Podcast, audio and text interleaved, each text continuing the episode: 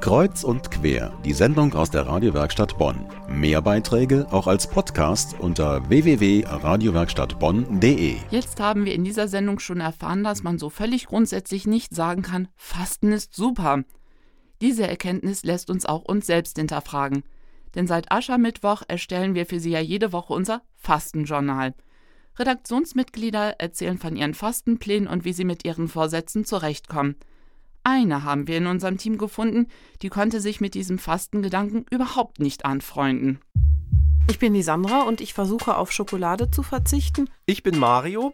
Ich möchte versuchen, ein paar Kilogramm abzunehmen. Ich bin Denise, hallo, und ich werde meine Bequemlichkeit überwinden und am Rhein walken gehen. Mein Name ist Hans und ich habe mir vorgenommen, jetzt in den nächsten 40 Tagen meinen Konsum an Süßigkeiten, also Schokolade und Kuchen und so weiter, drastisch zu reduzieren.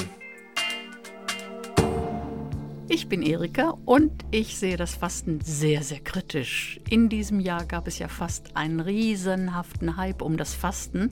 Und zwar nicht nur im Hinblick auf Essen, was ja sowieso nur begrenzt sinnvoll ist. Nein, es gab Fasten in jede Richtung. Zum Beispiel Plastikfasten, sieben Wochen ohne Plastiktüte oder ich bin schön, niemanden runtermachen, sich selber auch nicht runtermachen.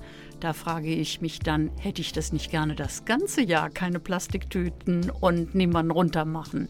Ich finde das irgendwie merkwürdig, um nicht zu sagen rundum lächerlich.